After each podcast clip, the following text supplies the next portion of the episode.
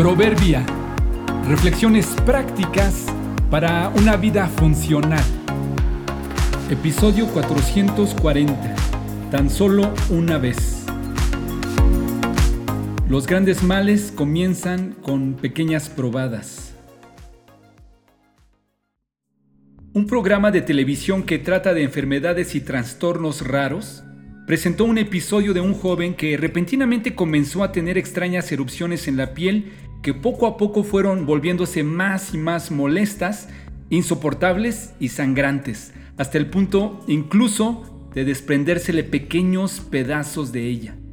Sus padres, conmocionados por esa situación, buscaron toda clase de tratamientos que al principio fueron errados, hasta que dieron con un médico que descubrió que el joven tenía lepra. ¿Cómo podría ser posible que alguien en Estados Unidos pudiera tener lepra que es una enfermedad supuestamente erradicada. Los padres no podían creer que fuera real.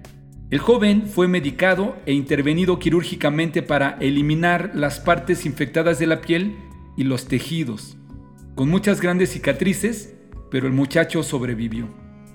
Los médicos se dieron a la tarea de indagar y ayudarle a entender cómo fue su contagio. Luego de muchos repasos mentales, el joven recordó que unas semanas atrás él y su hermano fueron al bosque a pasear a su perro, que repentinamente salió corriendo a perseguir alguna presa. Más tarde descubrieron que había matado a un armadillo. El joven lo empujó y unos pasos adelante se limpió con el dedo un poco de sangre del animal muerto que tenía en el zapato. Ahí, con ese simple contacto fue suficiente para contagiarse porque los armadillos son los únicos animales en Estados Unidos portadores de la lepra. Muchas veces no hay necesidad de una relación estrecha o de hacerlo muchas veces. Con una sola ocasión o un simple momento son suficientes para infectarnos de las malas actitudes de otros o de ser marcados con algo dañino para siempre. Si robas una vez y te descubren, no podrás justificarte diciendo que solo fue una vez. Si descuidas a tus hijos y abusan de ellos una sola vez, los marca para siempre. Si eres infiel una sola vez, es suficiente para una desgracia.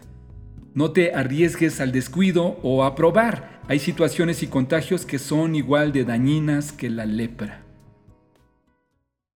Ten cuidado, el pecado está a la puerta, al acecho y ansioso por controlarte. Génesis 4:7